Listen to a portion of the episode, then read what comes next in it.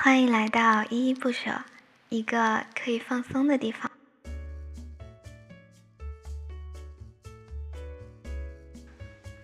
你是个完美主义者吗？你又同时是个爱拖延的人吗？因为想要完美的完成任务，而连第一步都踏不出去，对吗？今天的节目让依依带你离开这种拖延和焦虑之间的循环，破解所谓的完美主义，开启简单工作的新篇章。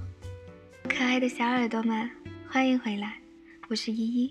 上一期节目我们聊到了如何给我们的待办事项清单，也就是 to do list，做个断舍离。很多朋友问我，那那些决定好了要推迟去完成的事项要怎么办呢？直接删除的话，会一直担心自己忘记它。针对这个问题，今天一一来告诉大家一个新的概念，那就是事项停车场。顾名思义，就是把那些还没有决定要现在做的事情，找一个可以写下来的地方。让他们像车子一样停在那里，方便我们决定要处理的时候去停车场把它开出来。这样既不会影响当天要做的事情，也不会因为没有记下来而一直在脑子里有一个负担。其实呀，摄像停车场并不是一个独立的概念，它出自 Just in Time 一种汽车生产系统下的看板文化。而如今也是各大企业在项目管理上比较通用到的方法，像很流行的 Scrum 和 Agile，内容里都会提到看板。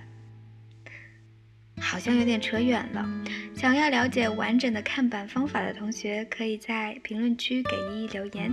点订阅或关注的同学，可以到依依这里免费领取看板方法的模板，不要错过哦。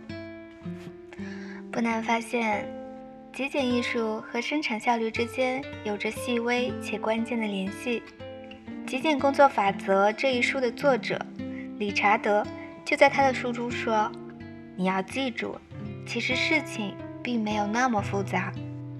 我们很容易把我们要做的那些事情复杂化。比如说，老板让我做个下周演示的项目 PPT 给组内的同事们，我呢？”就觉得我一定要把它做到完美，所以我开始想象去做出各种很炫的特效，以赢得整个项目组和老板的目瞪口呆，却忘记去评估这么做对自己有多大的意义。最后 PPT 是做的很完美了，却因为这种完美主义，我不得不加班或是推迟其他的重要事项，结果就是得不偿失啊。同样一个任务，以极简思维去执行的话，会有完全不一样的结果。项目 PPT 这种东西，肯定公司会有历史的版本，就算没有，公司也会有类似的项目模板。而且，如果是演示给组内的同事，根本就不需要绚丽的特效，只要保证大家都能明白项目的前前后后就够了。所以，一个极简主义的工作者。会去要一个类似的版本，稍加修改就好。通过这个例子啊，大家不难看出，同样的事情，通过自己对这件事情的看法和处理方式的改变，完成任务需要的时间和精力也会改变。所以，用最简单的方法去做你该完成的事情吧。不是说多一份努力多一份收获吗？用最简单的方法。会不会不及格啊？不会不及格的。大部分事情其实用百分之二十的努力就可以得到百分之八十的完成度。这可不是我说的，这是有名的帕累托法则，也就是八零二零法则。一个人的百分之二十的努力会达到百分之八十的成果，也就是说。少数的投入可以让一项任务到达几乎百分之八十的完成状态，之后超过一半的努力都只是用来进行完善的，就是对那剩下的百分之二十进行完善。所以啊，帕雷托法则告诉我们，应该把所有的精力集中到最开始的百分之二十上去，保证一项任务有百分之八十的完成度。所以，完美主义者们只要先开始，其实就已经有百分之八十的完美了。不要再拖延了，事情只有去做，才有可能做完。到这里，我们其实已经理解了每项任务没有我们想象的那么复杂，而对我们观点的改变，这一点也会直接的去减少我们做这个任务所需的时间。这就是所谓的心理作用。这里啊，还有一个好消息，我们还可以持续的去减少这个时间。怎么做呢？因为啊，我们可以延长单位时间。延长时间，嗯，我是不是换到科幻频道了？我们这个才不是科幻频道呢。没错，单位时间理论上是不可以延长的，但其实选对方法后，任何任务都可以达到延长单位时间。你听我讲给你听嘛。试想，如果前面提到的 PPT 我用了三个小时。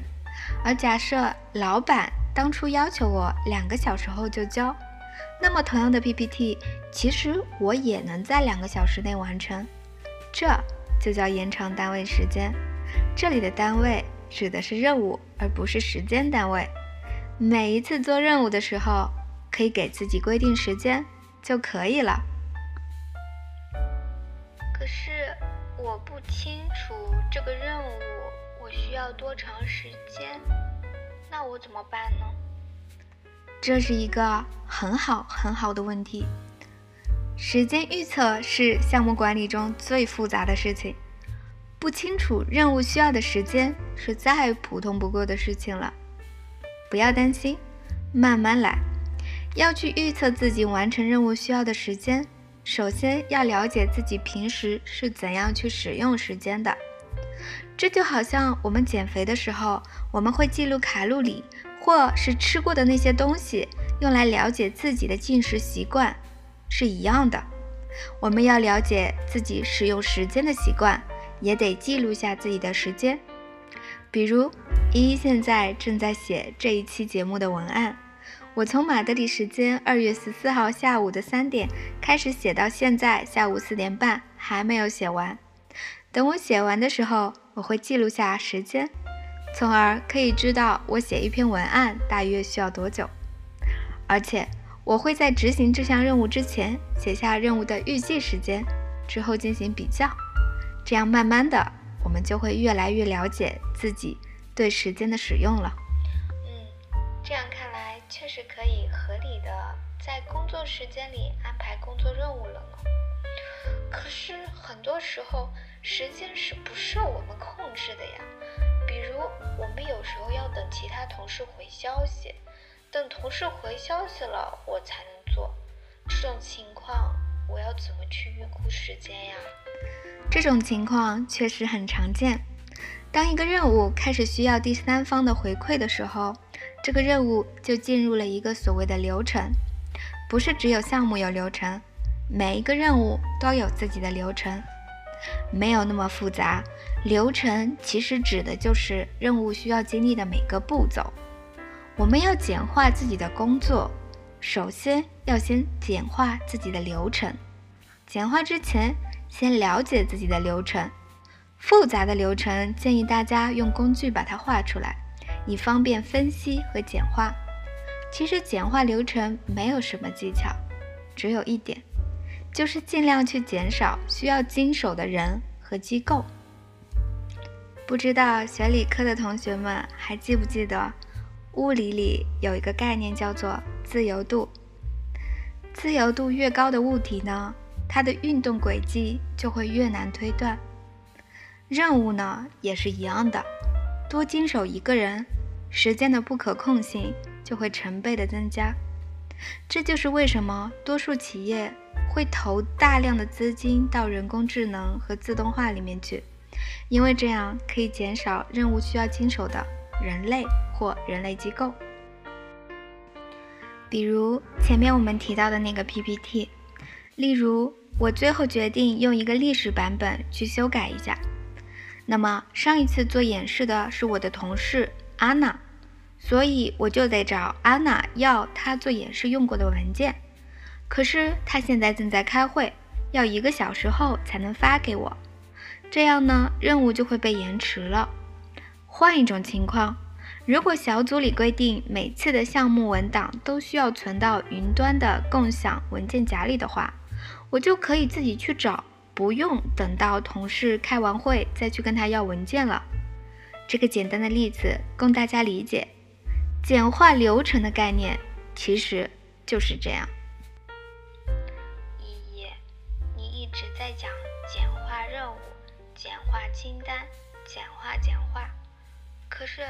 就算任务再简单，我做任务就是无法专心，怎么办呢？专注力确实是一个需要修炼的能力。我们生活在一个信息爆炸的时代，微博、微信、脸书、IG，各种广告、各种推销，总是在分散我们的注意力，而大多时候。这些信息都没有太大的养分。所谓“到处都是水”，却没有一滴水是可以喝的。在这样的大环境下，我们要怎么去拯救我们的注意力呢？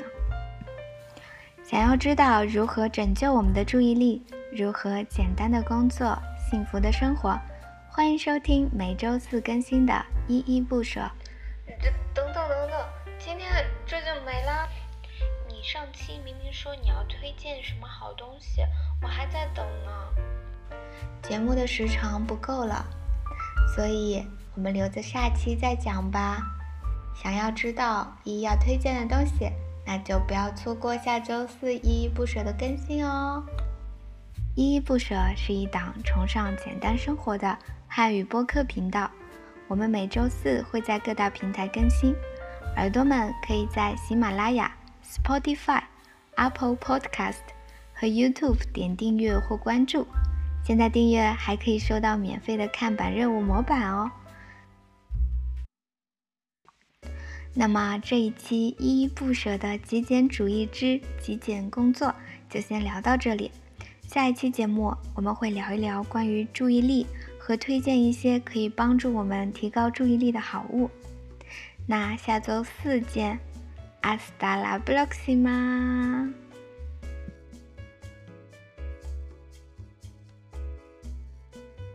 哈哈，我知道你在等彩蛋。《极简工作法则》一书的作者作作者理查德泰勒泰普勒。作者理查德·泰勒普泰普勒。哎，这一段终于录好了。哎呀，完了，我没有按录音。